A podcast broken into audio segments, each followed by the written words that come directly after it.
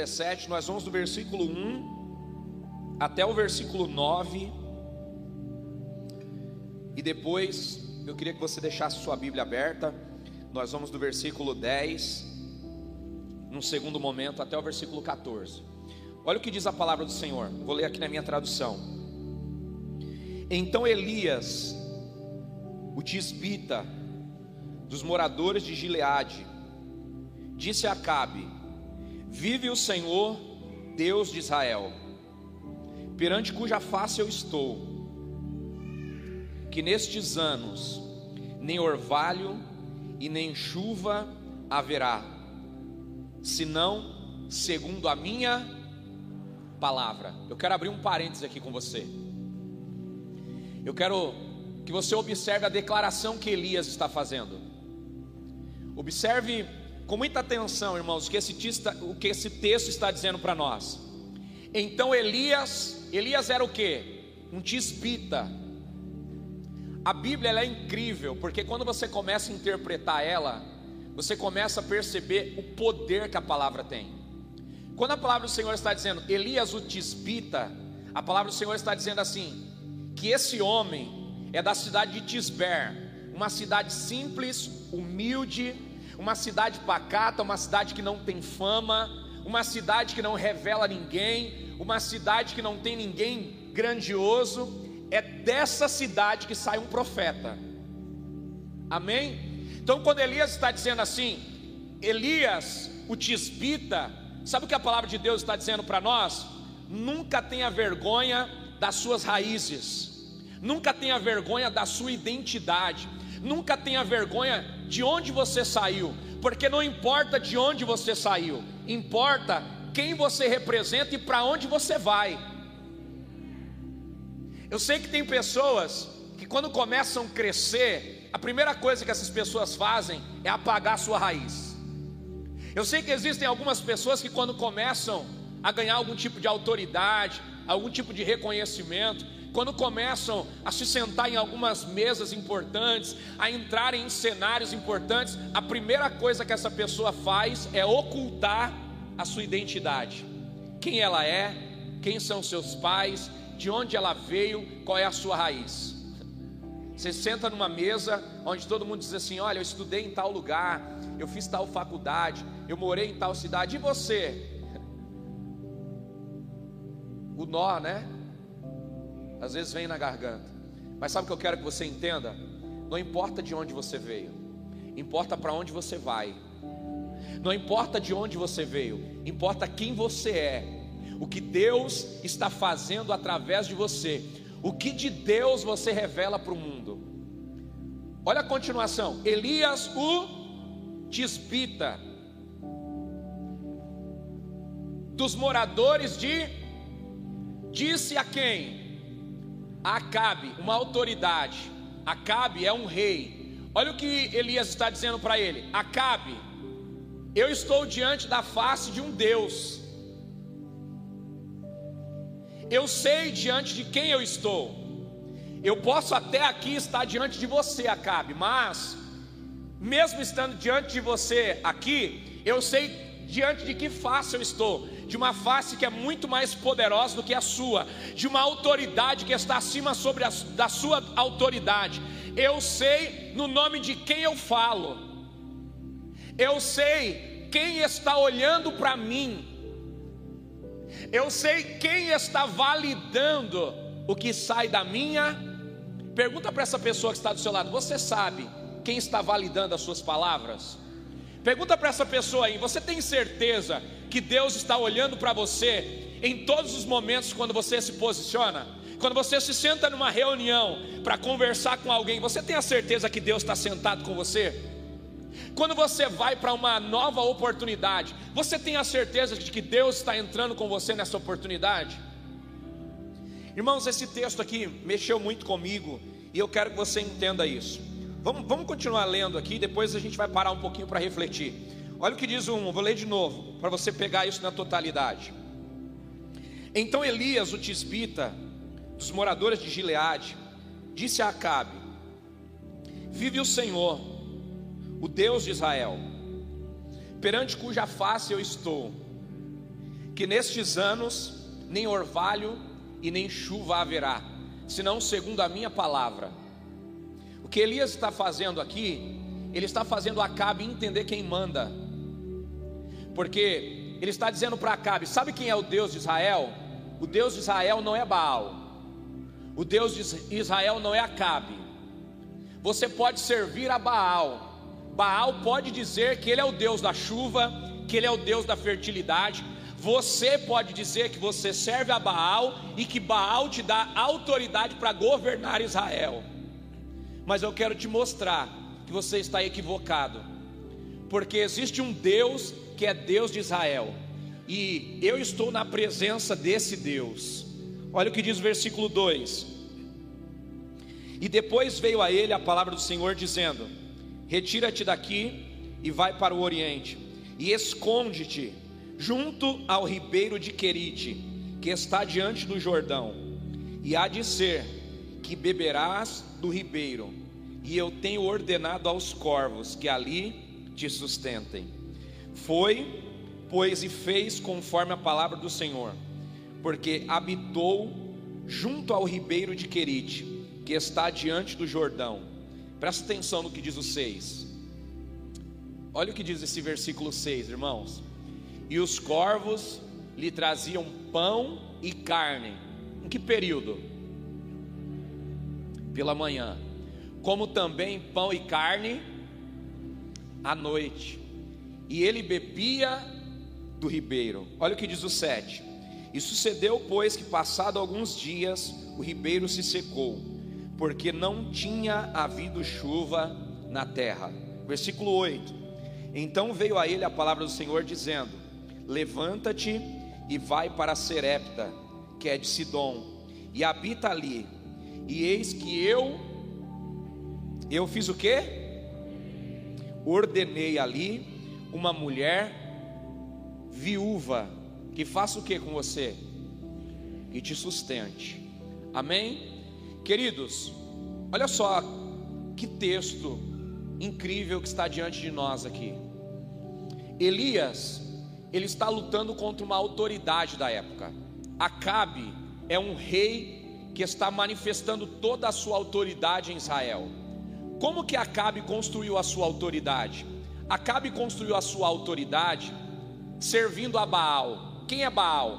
Baal era um deus naquela época que, segundo os seus adeptos, era o responsável por mandar chuva para a terra aquela região de Israel, aquele povo que estava ali sob os cuidados de Acabe, dependia da agricultura, Renan.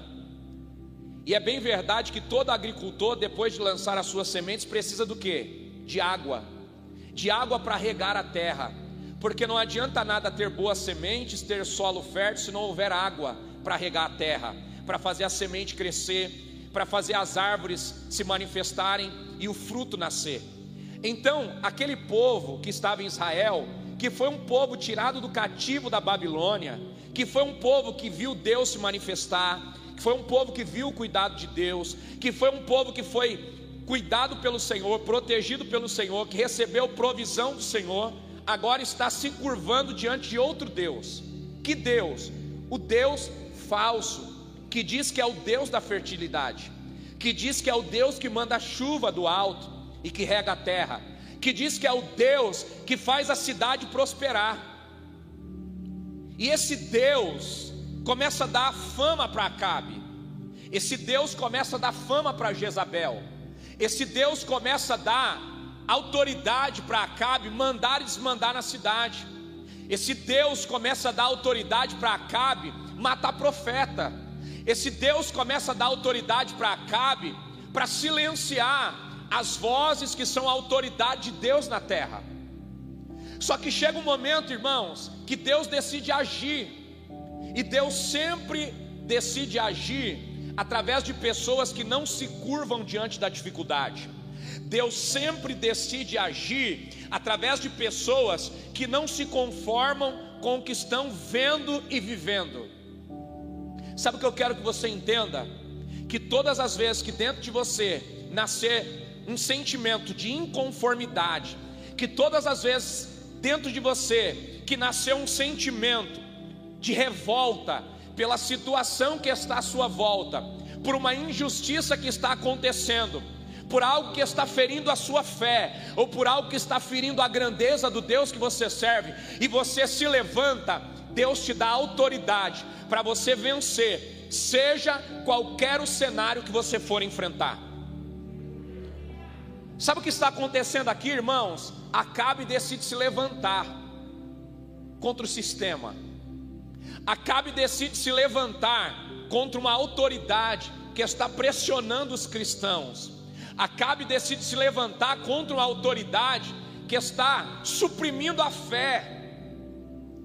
E observe que Acabe aqui se enche de tanta autoridade que ele não começa a falar no nome de Deus, ele começa a falar no nome dele. Por quê? Porque ele tem certeza que ele está na presença de Deus. E é aqui que uma chave vira na nossa vida. Sabe o que você precisa entender? Que quando você está em Deus e Deus está em você, tudo que você fala é o que Deus fala, tudo que você faz é o que Deus aprova. Eu sei que você não está entendendo, eu vou exemplificar isso para você. Observe a forma como Acabe está se expressando diante do profeta. Acabe está se expressando diante do profeta, dizendo para ele: o Deus que manda aqui é Baal, a autoridade que governa aqui é Acabe. Agora, observe como Elias está falando para Acabe: Acabe, deixa eu te dizer uma coisa. Eu sou Elias, da cidade de Gileade, lá de um povoadinho de Tisber, um lugar simples, talvez você nem conheça, porque você é rei, está acostumado a viver dentro do palácio. Talvez você nem conheça esse cantinho da cidade de Gileade, mas deixa eu te dizer uma coisa: eu sou Acabe, dessa cidadezinha, eu sirvo a um Deus que é o Deus de Israel, essa cidade onde nós estamos. E deixa eu te dizer uma coisa: eu estou diante da face dele. E porque eu estou diante da face dele, eu quero te dizer uma coisa: com toda autoridade, com todo entendimento, segundo a minha palavra, não vai chover mais aqui. Segundo a minha palavra, está vindo um tempo aí, onde você vai descobrir quem é que manda de verdade nessa terra. Está vindo uma temporada aí, aonde você vai perceber que o Deus que você serve não pode fazer nada por você, que essa divindade que você acreditou até agora não vai poder mover nenhum centímetro para a direita, nem para a esquerda, nem para frente, nem para trás. Deixa eu declarar algo aqui, segundo a minha palavra: não vai cair água na terra. Na madrugada, nem orvalho vai descer para regar a, a erva do campo Sabe por quê? Porque, segundo a minha palavra, Deus está entrando nessa situação e você vai conhecer quem é o Deus verdadeiro de Israel. E sabe por que eu sei que Deus está com Elias? Porque quando Elias acaba de falar, Deus te levanta para o proteger. Eu sei que você não pega, e é por isso que eu quero te ensinar nessa manhã a interpretar o texto. Acabe fala no nome de quem? Versículo 1. No nome dele. Só que ele faz questão de dizer na presença de quem ele está. Observe que antes dele falar no nome dele, ele fala no nome de quem está com ele. Acabe, você precisa entender que eu estou na presença do Deus de Israel. E porque eu estou na presença do Deus de Israel, eu posso profetizar porque eu estou diante da presença do Deus de Israel, as minhas palavras têm autoridade para mudar o sentido da terra, as minhas palavras têm autoridade para influenciar na natureza, as minhas palavras têm autoridade para influenciar o ecossistema, e você vai entender que um homem cheio de autoridade de Deus pode mudar as coisas que estão acontecendo aqui na terra. Levanta a sua mão porque eu quero profetizar sobre você. Quando você descobrir na presença de quem você está, você vai aprender a profetizar. Quando você descobrir quem está com você, você vai perceber que não há limite para você. Você vai perceber que não há limitação para você. Você vai perceber que não há divindade, que não há demônio, que não há inferno que impeça o que Deus vai fazer através da sua vida. Porque se você entender que você está na presença de Deus, você vai poder profetizar e a situação vai começar a mudar por aquilo que você declarou. Se você está entendendo isso, aplaude a Jesus.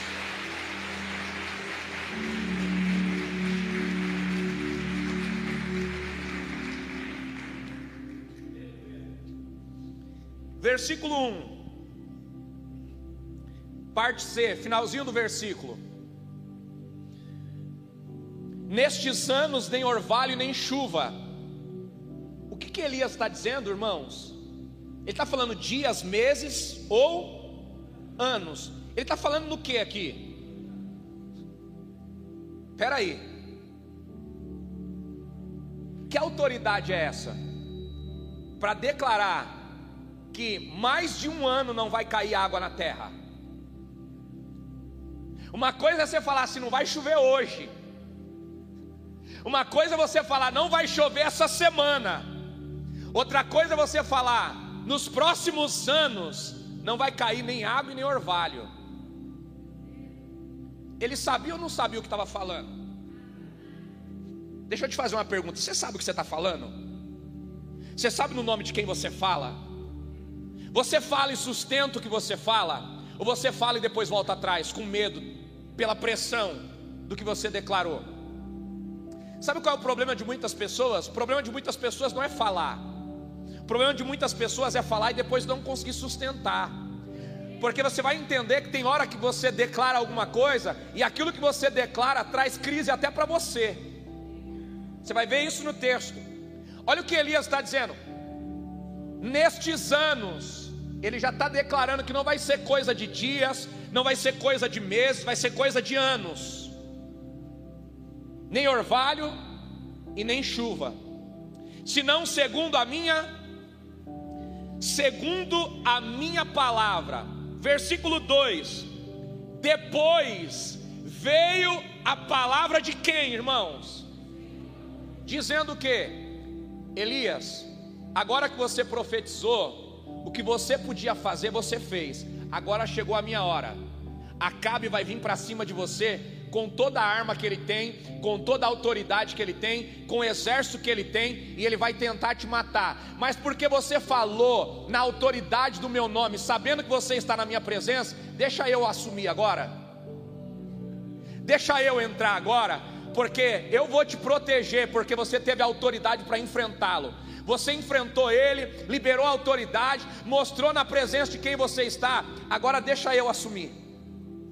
Retira-te. Eu já preparei um lugarzinho para você. Esse lugarzinho que eu preparei para você é na beira de um rio, lá em Querite. Pode ir para lá. Fica tranquilo.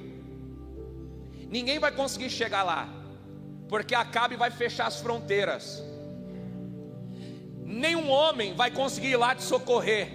Mas fica tranquilo, porque quando os homens não conseguirem mais te socorrer, eu mando a natureza te socorrer. Fica tranquilo, quando todo mundo fechar as portas para você, eu abro porta para você aonde não há porta. Fica tranquilo, porque se não tiver pessoas para te ajudar, eu mando os animais te socorrerem, mas sem socorro você não fica. Sabe o que Deus diz para Elias? Vai para Querite. Irmão, você precisa entender a profundidade das coisas que Deus está liberando para nós. Quando Elias sai de Gileade vai para Querite, Acabe fecha tudo. E sabe o que Acabe faz? Procura esse profetinho aí, porque nós vamos matar ele. Você vai perceber que tem um texto que fala sobre o marido daquela mulher que sustentou o profeta com pão e água. O nome desse homem é Obadias. A coisa ficou tão feia por causa de Elias que os profetas tiveram que se esconder em cavernas. E esse homem chamado Obadias sustenta profeta de 50 em 50, de 100 em 100 nas cavernas. Por quê? Porque quando Elias profetizou, a crise veio para todo mundo. Só que na crise, na crise, Deus se levanta para sustentar os seus filhos. É por isso que profetas, até dentro da caverna, tinham pão e água, porque Deus levantou um Obadias para levar provisão para eles. É por isso que na crise, os corvos vão ter que trabalhar para levar recurso para um profeta que está escondido na beira de um lago. Por quê? Porque na crise, quem fala no nome do Senhor vai ter provisão para os seus dias. Olha o que o texto está dizendo para nós, irmãos. Elias foi para o Querite, e aqui começa um tempo novo na vida de Elias. Qual tempo? Um tempo de relacionamento com Deus. E é aqui que eu quero entrar. É aqui que eu quero começar a pregar com você. Quando você começa a ser obediente a Deus, você vai viver um tempo de relacionamento com Deus como você nunca imaginou viver na sua vida. Elias acabou de profetizar, amém? Ele declarou que não vai chover, ele declarou que Deus vai se manifestar trazendo a verdade para a terra.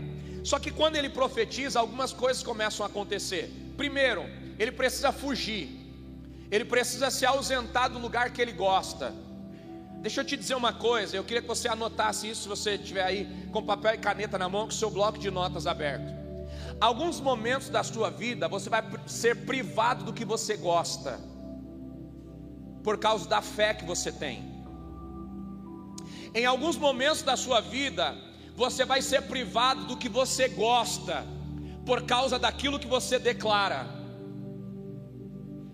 Você vai chegar em um ambiente onde todo mundo fala mentira e você vai falar a verdade. Sabe o que vai acontecer? Você não vai ser aceito mais nesse ambiente por um período. Existe um momento na sua vida que você vai ter que se posicionar com a sua família, com a sua parentela, e aí, quando você se posicionar, naquele momento, as pessoas vão ficar com raiva de você.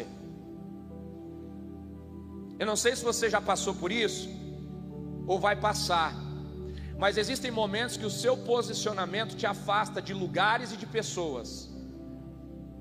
Você se posiciona, alguém da tua família fala: ah, Eu acho que você está exagerando, está santarrão demais, você está chato tudo agora tem que ser assim certinho, para com isso. Sabe o que, que acontece? Você precisa se retirar por um momento. Só que o tempo, ele é poderoso. Pergunte por quê? Porque o tempo valida palavras. O tempo valida a verdade. O tempo revela a mentira. E o tempo revela o caráter de alguém que sustenta a sua palavra. É por isso que alguém não vai gostar do que você fala agora, mas quando o tempo passar e as situações começarem a acontecer, as pessoas vão parar e vão refletir, vão falar: é verdade, lembra aquele dia que Fulano falou aquilo? Agora eu estou entendendo, porque o tempo é o protetor daquele que fala a verdade, daquele que se posiciona em Deus. Levanta a mão para quem está do seu lado e fala assim: não tenha medo de usar a verdade, ainda que a verdade te tire de ambientes e te afaste de pessoas, a verdade sempre vai ser a melhor escolha. A verdade sempre vai ser a melhor escolha. Mas nem sempre a verdade traz recompensas imediatas, mas ela traz recompensas. A verdade para Acabe aqui trouxe recompensas imediatas? Não. Ele está na sua cidade, Edneia. Só que agora ele tem que ir embora. Por quê? Só porque falou a verdade. Já parou para pensar? Você está falando a verdade e perde o emprego? Você já parou para pensar? Você está falando a verdade, alguém da tua família se levanta contra você, te xinga, te humilha, te julga só porque você está falando a verdade. Nem sempre a verdade te traz recompensas imediatas, mas guarde o que eu vou te dizer hoje: a verdade sempre será a melhor opção, por quê? Porque a verdade se alinha ao tempo, e o tempo com a verdade traz recompensas para você, recompensas eternas e recompensas que vão apagar todo o tempo de humilhação, de dificuldade que foi gerado na sua vida porque você optou usar a verdade no momento que você poderia ter usado a mentira para se favorecer. Tem muita gente se favorecendo pela mentira, mas o tempo vai passar. E quando o tempo passar, ele vai revelar o que de verdade precisa ser revelado. E toda mentira vai cair por terra. E junto com a mentira vem a vergonha. Só que junto com a verdade vem a honra. Levanta a mão porque eu quero declarar sobre você. Se você fizer uso da verdade, a verdade vai trazer para você honra. Aonde você chegar, você vai ser honrado. Aquilo que você falar, Deus vai honrar. E as pessoas que duvidam de você e que questionam o que você fala, quando a honra chegar na sua vida, elas vão parar para te ouvir, porque você vai ter autoridade naquilo que você fala. Eu quero declarar no nome de Jesus: 2022 vai ser um que as pessoas vão parar para ouvir o que você está falando. Por quê? Porque há autoridade nas suas palavras, há autoridade no que você declara, e há validação do céu daquilo que você declara. Se você crê, por favor, celebra Jesus Cristo aí. Ah, meu Deus!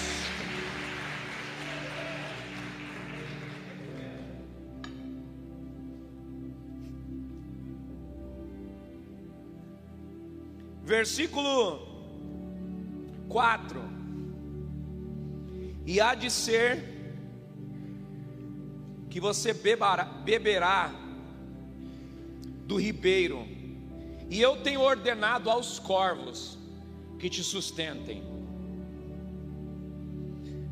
Eu quero que você anote isso, porque isso é poderoso. Quando você está obedecendo a Deus, o sustento vem por caminhos que você jamais imagina. Quando você está sendo obediente ao que Deus te pede, Deus começa a gerar recursos de lugares inimagináveis, só para honrar a sua obediência, só para honrar a sua obediência. Quem que está sustentando Elias, irmãos? Corvo. Olha o que Deus está dizendo para ele: Elias, nesse tempo aqui, em que eu cuido de você, a forma que eu cuido de você não é a forma que você conhece.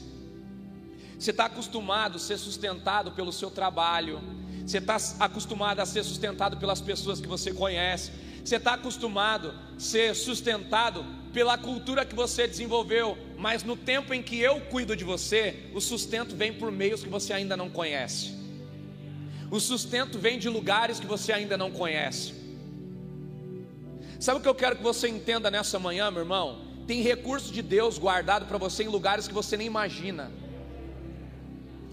Tem recompensas de Deus escondidas para você em lugares que você nem sabe, que você nem sonha. Irmão, vamos, vamos refletir nessa palavra. Quem poderia ser provisão para Elias na cabeça de Elias?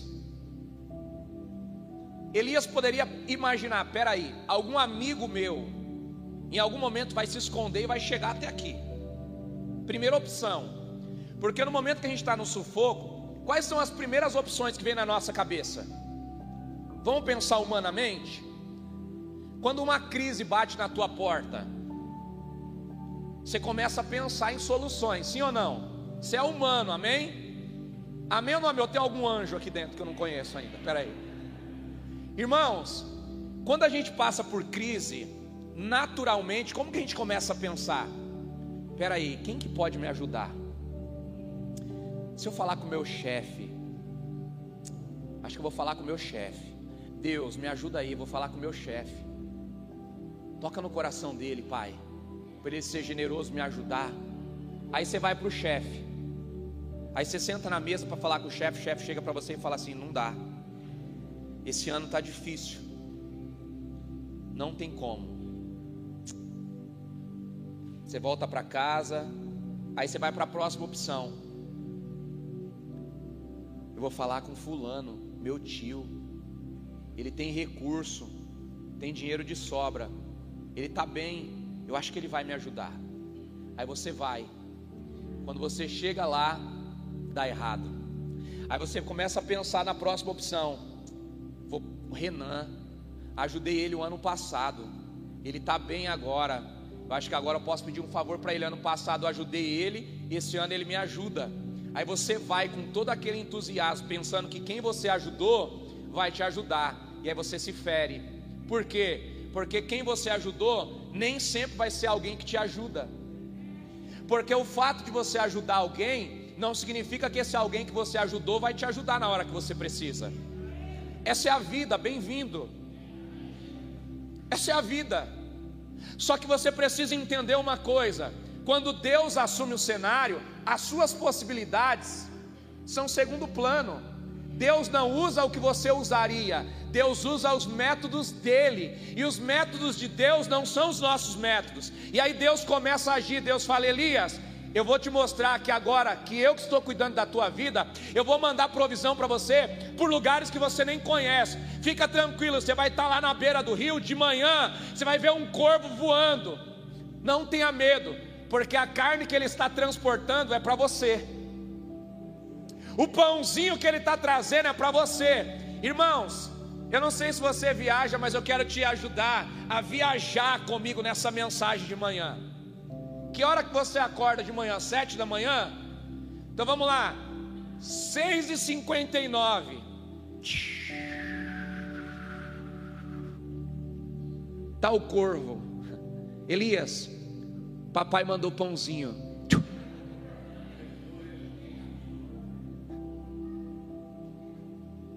Só que tem mais. O dia passa. Chega a noite. Qual é a hora da janta? Sete da noite? Oito da noite? Elias, churrasquinho para você. Papai mandou. Sabe o que eu quero que você entenda aqui, irmãos? Deus poderia mandar carne e pão de manhã para ser suficiente para o dia inteiro, sim ou não? Por que, que ele não mandou? Pergunte por quê? Porque Deus está tentando dizer para você que você é tão importante para Ele que Ele tem a hora certa de pensar em você, pensar na sua história e de agir em seu favor. Deus não é alguém que quer se livrar de você, resolver o teu problema e falar, vai embora. Não, Ele é alguém que quer participar da sua vida, Ele é alguém que quer estar com você no problema, Ele é alguém que enquanto você está sofrendo, Ele quer se relacionar com você, Ele quer que de manhã você saiba que Ele está olhando para você, Ele quer que de tarde você saiba que Ele está olhando para você, Ele quer que de noite você saiba que Ele está se preocupando com você. Ah, meu Deus! Eu não sei se você entendeu isso. Sabe o que Deus está dizendo para Elias? Elias, quando dá a hora do seu café, eu paro aqui o céu e mando a sua provisão, para você entender que você é tão importante para mim, que mesmo eu tendo o mundo inteiro para governar, eu paro para mandar o seu pão de manhã. Sabe o que Deus está dizendo para Elias de noite? Elias, mesmo eu tendo a terra para governar, mesmo eu tendo o sistema solar para controlar, mesmo eu tendo a natureza para governar, chegou a hora da sua janta. Eu quero que você saiba que eu estou pensando em você e eu estou mandando a sua refeição para você saber que você é importante para mim. Sabe, talvez você não se ache importante para ninguém. Eu quero que você entenda que para Deus você é tão importante que Ele tem hora, Ele tem minutos, Ele tem o momento certo para chegar na tua história, só para mostrar para você: eu estou importando com a sua vida, eu estou me importando com a sua vida.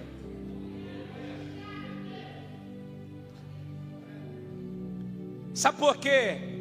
Que Deus faz questão de no dia 5 que é o dia que você vai pagar a sua conta se manifestar, para você saber que durante todo o mês você tentou e não deu certo, mas no dia 5 que ele sabe que é o dia que você tem que pagar o seu aluguel, ele chega. Para você saber, eu sei a sua necessidade, E é por isso que hoje eu estou chegando. Eu não vim ontem. Eu não vim antes de ontem, mas eu vim no dia da sua necessidade. Para você saber que no dia da sua necessidade, eu estou aqui pensando em você e com a provisão que você precisa. Ah, meu irmão, deixa eu profetizar sobre a sua vida. Se prepare, porque se você obedecer a Deus, você vai ver Deus chegando na hora e no minuto exato para te socorrer e para trazer a provisão que você precisa. Obedeça a Deus, use a verdade e Ele vai sustentar você e as palavras que você declara. Se você crê, por favor, celebra Ele nessa manhã com toda a tua força.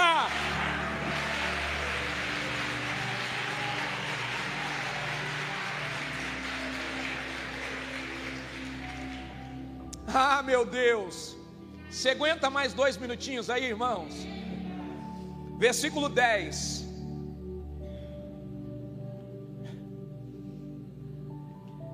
Então se levantou. Eu vou ler o, finalzinho aqui, o versículo 7, para você entender uma, uma, uma coisa muito importante aqui. Versículo 7. E sucedeu que, passados dias, o ribeiro secou, porque não tinha havido chuva na terra. Então veio a palavra do Senhor dizendo: Levanta-te e vai a Serepta, que é de Sidom, e habita ali. E eis que eu ordenei uma mulher viúva que te sustente. Diga para quem está do seu lado: quando você profetiza e fala a verdade, até você sofre as consequências. Elias profetizou que não ia chover, certo? Por não chover, até o rio que dá água para ele seca. Porque quando você se posiciona com a verdade, até você sofre. Mas entenda uma coisa: porque você profetizou a verdade, na hora que você começa a sofrer, Deus também entra. Porque quando o rio secou, a palavra de Deus veio. Exatamente na hora que o rio, porque enquanto o rio tiver água para você beber, Deus deixa você beber desse rio. Mas quando o rio seca, Deus se manifesta. É por isso que Deus deixou todas as suas possibilidades se esgotarem. Porque as possibilidades são como um rio, estão se esgotando. E aí quando elas acabam, você fala: "Agora eu estou perdido". Aí é nessa hora que ele chega. Chega dizendo para você: "O rio secou, mas a fonte de água viva está aqui para servir você e a sua família. Fique tranquilo, não vai faltar água para você. Olha, deixa eu te dizer uma coisa: tem uma nova geografia para você. Chegou a hora de se reposicionar, porque Deus, quando está guiando a nossa vida, Ele sabe a hora certa de nos mover geograficamente, porque quando um lugar está secando e acabando com os recursos, Deus te reposiciona para um lugar aonde não vai faltar provisão para você. Talvez, querido, nesse ano de 2021 você passou por cenários difíceis. E aí você estava chegando à beira do desespero, mas Deus te reposicionou. Só que o problema é que quando Deus nos reposiciona, nem sempre a bênção que Deus tem para nós tem a aparência de bênção. Eu sei que você não está entendendo, deixa eu ser mais claro. Elias foi tirado da beira de um rio, aonde os corvos sustentavam ele, e ele está sendo levado agora para uma cidade onde uma viúva vai sustentar ele. Qual é o problema? O problema é que viúva já tem recurso limitado, sim ou não? Se ela é viúva, ela não tem marido. Se ela não tem marido, ela não tem renda. Espera aí, como é que Deus me tirou desse emprego que eu tinha plano de saúde, que eu tinha auxílio isso, auxílio aquilo, e está me levando agora para o emprego onde o meu salário é menor? Onde eu não tenho os benefícios que eu tinha.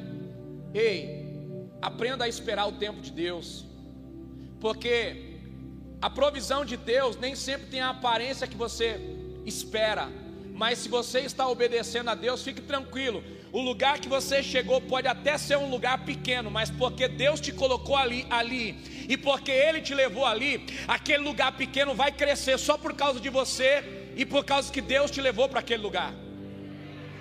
Entenda isso. Olha o que diz o versículo 10. Então se levantou e foi para Serepta. E chegando à porta da cidade, eis que estava ali uma mulher viúva, apanhando lenha. E ele a chamou e disse: Traze-me, peço-te, um vaso com um pouco de água para que eu beba. E indo ela trazê-la, ele a chamou e disse-lhe: Traz-me agora também um bocado de pão na tua mão. Porém ela disse: Vive o Senhor teu Deus, que nem um bolo eu tenho, senão somente um punhado de farinha numa panela. Eu vou ler de novo. Fala para quem está do teu lado aí. Presta atenção agora. Porque Elias está chegando numa outra cidade. Repete isso, irmãos. Fala assim comigo. Meu irmão, preste atenção agora. Que Elias está saindo de uma cidade, está chegando em outra cidade, mas a viúva sabe que ele é homem de Deus.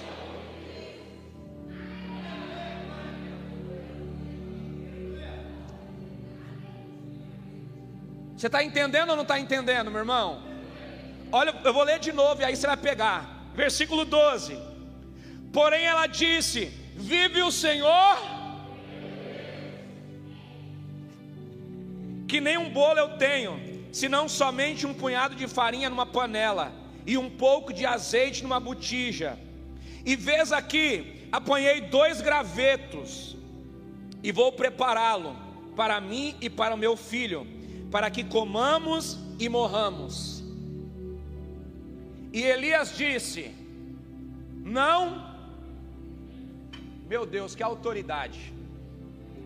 Esse homem acabou de sair de uma cidade que ele falou que não vai chover e agora ele está diante de uma mulher que só tem um pouquinho de farinha e um pouquinho de azeite, está dizendo para ela: Deixa eu comer do que você tem, porque você não precisa ter medo, não vai faltar comida na tua mesa. Uma coisa é você profetizar isso para uma família tradicional, pai, mãe, filhos, alguém que está empregado. Outra coisa é você profetizar para uma viúva que não tem ninguém por ela. Só que Elias sabe quem está com, isso muda tudo. Porque quando você sabe quem está com você, você sabe o que você pode declarar, e você sabe que as declarações que você faz vão ser sustentadas por aquele que está com você. Olha o que Elias disse: Não temas, mas faz conforme a tua palavra.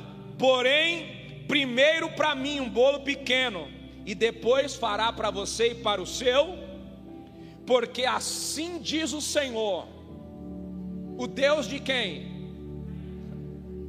De Israel.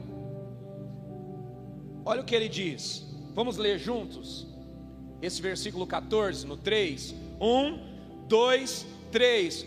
Porque assim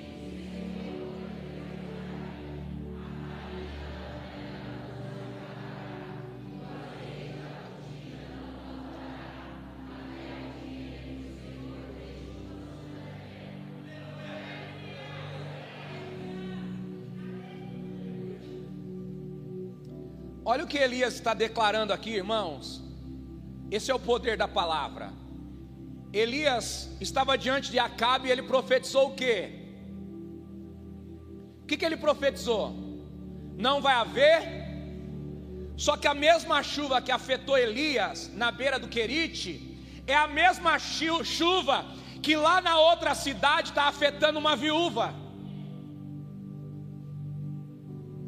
Só que Elias está sendo sustentado pelo corpo, tem pão e tem água. E a viúva? Quem está sustentando ela? Diga para quem está do seu lado: o céu sempre vai se preocupar com aqueles que são desfavorecidos, com aqueles que estão guardando a sua fé, mesmo no momento da crise. Deixa eu te dizer uma coisa, irmão. Sei que você talvez não vai conseguir interpretar isso de uma forma tão plena, mas eu vou te ensinar algo muito importante. Uma mulher viúva jamais vai receber um homem na sua casa. Uma mulher viúva jamais vai poder hospedar na sua casa um homem que ela não conhece. Só que quando Deus está agindo, Deus muda os métodos. E a obediência traz coisas extraordinárias para a nossa vida. O texto não mostra, mas os versículos anteriores que nós lemos diz que Deus falou com Elias e disse o que para ele? Elias, vai para a cidade, porque eu ordenei a uma mulher viúva que te Irmãos, primeiro, sabe por que, que essa mulher sabe que Elias é um homem de Deus? Porque Deus falou com ela. Porque se Deus não tivesse falado com ela, ela não tinha aberto a porta da casa dela. Só que Deus, sendo tão poderoso, sabe o que ele faz? Ele visita a viúva e fala para ela assim: Ei, vai chegar um homem aí, profeta, ele é meu filho, sustenta ele. Fala para quem está do teu lado, o que Deus te pede, nem sempre você tem condições de fazer. É por isso que Ele te pede. Pergunte por quê? Porque não é você que vai fazer, é Ele quem vai fazer através de você. Deus não podia ter mandado esse profeta para outro lugar? Por que, que ele manda para a viúva? Por que, que ele manda uma mulher que não tem como sustentar, nem ela sustentar um profeta? Não tem lógica. Não tem lógica. Mas deixa eu te dizer uma coisa, meu irmão: as coisas de Deus nem sempre têm lógica. As coisas de Deus nem sempre são um mais um igual a dois, não. Às vezes um mais um na matemática de Deus é três. Às vezes um mais um na matemática de Deus é dez. Às vezes um mais um na matemática de Deus é cem. Sabe qual é o nosso problema? Que Deus está pedindo e a gente está calculando para fazer.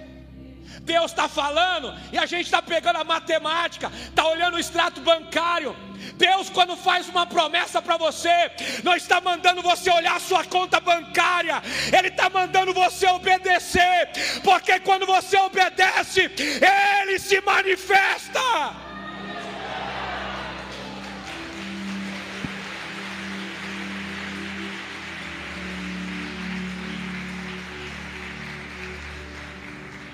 Sabe o que eu acho incrível?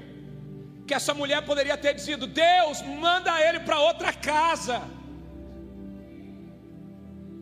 Só que ela não faz isso. Só que ela faz questão de dizer para o profeta: Eu só tenho um pouquinho de farinha e um pouquinho de azeite. Eu estava pegando aqui alguns gravetos para fazer um bolo para mim e para o meu filho, e depois nós íamos comer e morrer. Por quê? Faz um tempo que não chove, e os agricultores que plantam, que deixam as espigas à beira do caminho para as viúvas e para os órfãos, não está deixando, porque como eles não estão plantando, não tem sobra da colheita para as viúvas. Não tem sobra de alimento no chão para as viúvas pegarem, porque eu não sei se você sabe, mas naquela época as viúvas sobreviviam da, do que ficava no chão da colheita dos agricultores. Lembra a história de Ruth? Aonde Ruth estava? No campo de Boaz, pegando o que? As espigas que caíam. Os agricultores colhem e as mulheres viúvas vêm atrás. O que cai no chão é. Mas se ninguém está plantando, vai cair no chão o que? Se não tem água para regar a terra, não tem agricultura, está todo mundo entrando na crise. A viúva vai sobreviver do que? Se os agricultores estão todos quebrados. Quem foi que causou a crise para a viúva? A palavra de Elias. E é o próprio Elias que Deus traz aqui na casa dela, para dizer: é esse homem aí que trouxe a crise, e é esse homem aí que vai trazer o sustento para sua casa. Você só precisa dar um bolo para ele para o coração dele se alegrar. Você só precisa dar um bolo para ele. Você só precisa abrir a porta da sua casa para ele. Porque na dificuldade, quando você abre a porta para socorrer alguém, eu chego e eu assumo o controle. Sabe o que começou a acontecer aqui? A viúva ouviu a Deus e ela obedeceu a Deus. Sabe o que ela fez? Na crise, entregou a sua oferta ao Senhor. Sabe o que essa viúva fez? Ela foi lá, pegou um bolo, ela foi lá, preparou, ela foi lá e levou para o profeta. Quando o profeta acaba de comer, ele olha para ela e fala assim: pode voltar lá na botija. Mas acabou, volta lá ela volta. Quando ela chega na botija, sabe o que acontece? Tem farinha. Quando ela vai no vaso de azeite, sabe o que, que tem lá? Tem azeite. Diga para quem está do seu lado: quando você obedece a Deus, aquilo que ia acabar, não acaba, se multiplica porque quando você obedece a Deus, é Deus quem assume o controle da tua história, é Deus quem se levanta em teu favor. Sabe o que foi que Deus fez? A palavra do profeta agora começa a ser uma verdade para aquela mulher. Durante três anos e seis meses, não acabou a farinha, não acabou o azeite, porque a palavra do profeta está sendo validada. Enquanto não houver chuva na terra, vai haver farinha farinha e vai haver azeite. Sabe por quê? Porque você decidiu obedecer a minha palavra no momento da sua crise. Se coloca de pé, porque eu quero liberar algo para você. Eu quero que você esteja de pé para receber.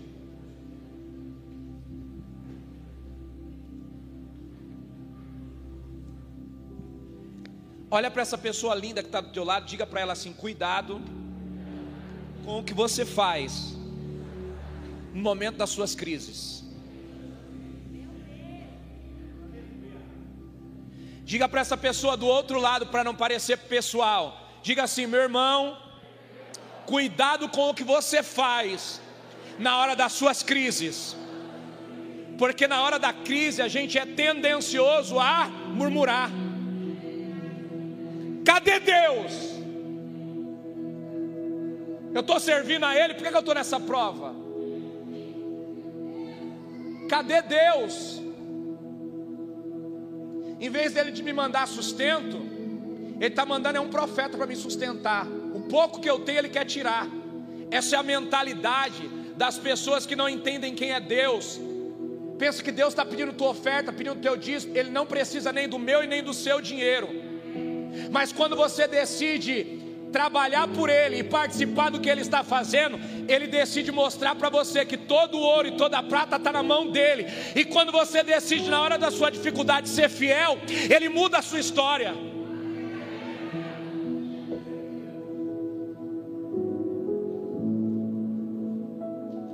Diga para quem está do seu lado: cuidado com o que você fala na hora da sua crise. Pastor, por que, que o senhor está falando isso duas vezes? Porque eu quero que você entenda hoje, nunca mais se esqueça. A hora da sua crise é a hora de você ser sensível ao céu. Porque é nessa hora que Deus quer se manifestar sobre a sua história, para provar que é Ele quem cuida de você. Eu sei que tem gente aqui que está como Elias, sofrendo por causa da verdade. Eu sei que tem gente aqui que está como essa viúva.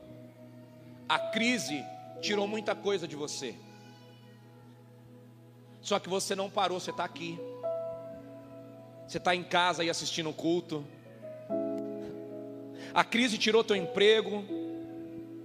A crise tirou tua estabilidade. A crise levou embora o recurso que você tinha guardado por anos. As suas possibilidades se esgotaram. Só que Jesus chegou. Ele chegou no dia certo, na hora certa. Ele está chegando nos últimos dias do ano. Talvez você vai dizer assim: ah, mas agora, finalzinho de dezembro, ninguém contrata mais. Finalzinho de dezembro, tudo já está fechando. Deixa eu te dizer uma coisa: o céu não fecha. Deixa eu te dizer uma coisa: o céu não para, o céu não tira férias. O céu continua tendo prioridades. E sabe qual é a prioridade do céu? Sustentar a casa dos obedientes. Sabe qual é a prioridade do céu? Olhar para os filhos que estão guardando a sua palavra e definindo a sua prioridade em Deus. O céu está olhando para você nessa manhã. Sabe, queridos, todos os anos, vai chegando dezembro, as mesmas histórias se repetem. Mas eu quero que você entenda uma coisa: o céu também continua repetindo a sua história. Ele continua cuidando daqueles que estão debaixo da obediência. Quando você anda debaixo da obediência, o céu anda sobre você. E o fato do céu andar sobre você significa que aonde você for tem provisão, aonde você chegar tem resposta, aonde você declarar palavras, Deus vem e valida as suas palavras, por quê? Porque o céu sempre vai corresponder com aquele que está se movendo sobre a verdade.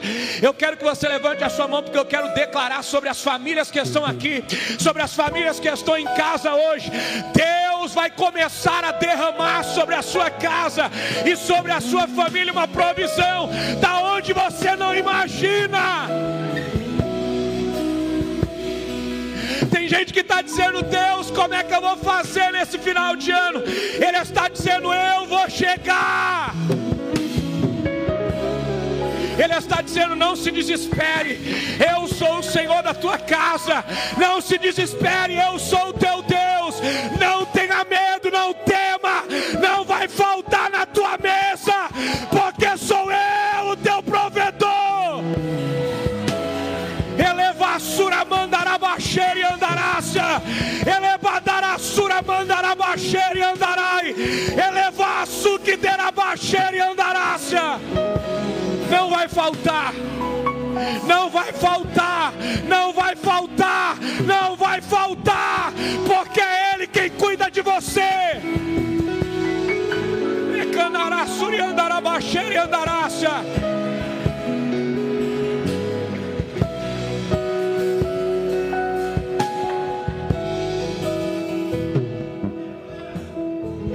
Sabe o que eu quero declarar aqui nessa manhã?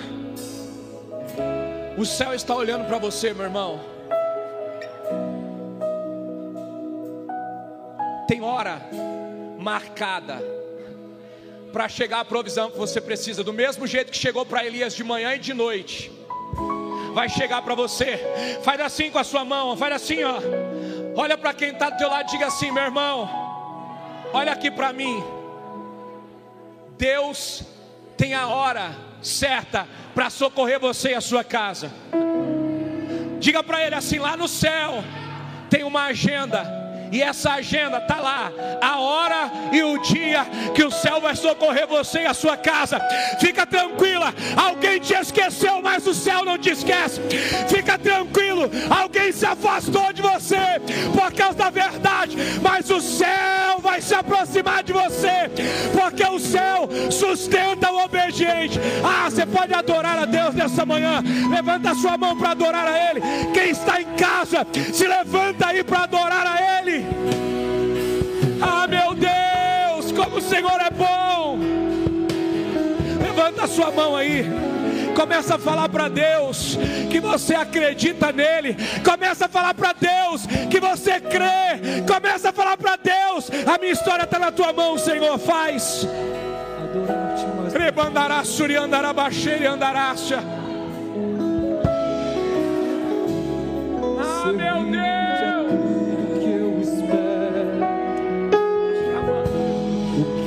Quer é estar mais junto a ti. Nós te amamos, Jesus. Os meus anseios, a minha oferta nessa hora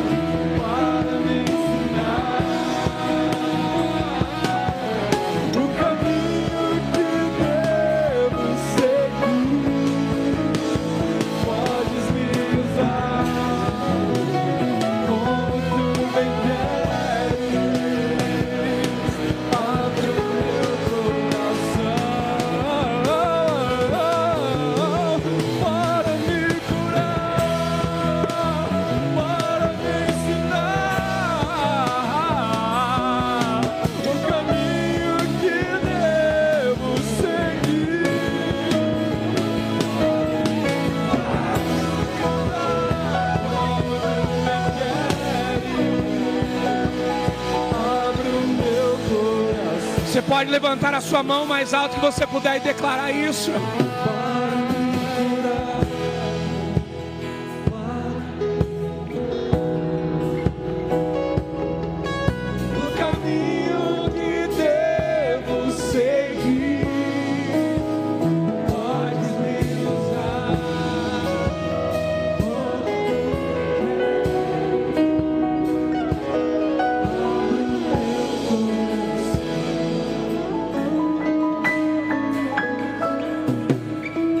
A mão mais alto que você puder. Pai, eu quero declarar nessa manhã, Jesus, sobre cada um dos teus filhos que estão aqui nessa manhã. Eu quero declarar, o Pai, sobre cada família da IBF nessa manhã. Os que estão aqui, os que estão em casa. Eu quero declarar, Senhor, uma temporada de portas abertas. Uma temporada de fidelidade, Senhor. Pai, que a família IBF aprenda a se mover pela verdade. Custe o que custar, doa o que doer. Levanta homens e mulheres neste lugar que tem um compromisso com a verdade. Levanta famílias que têm um compromisso com a verdade. Pai, pode colocar na mão dos teus filhos, ó Deus, condições. Pode colocar na mão dos teus filhos situações para eles resolverem, porque eles vão ter, ó Deus, um compromisso com a verdade e vão se mover debaixo dessa verdade para honrar ao Senhor, para honrar a tua palavra. Eu te peço nessa manhã, Senhor, abre portas onde não existem portas, gera provisão onde não existe provisão. Faz o sobrenatural, meu Deus, acontecer sobre cada família aqui. Em o nome do teu filho amado Jesus.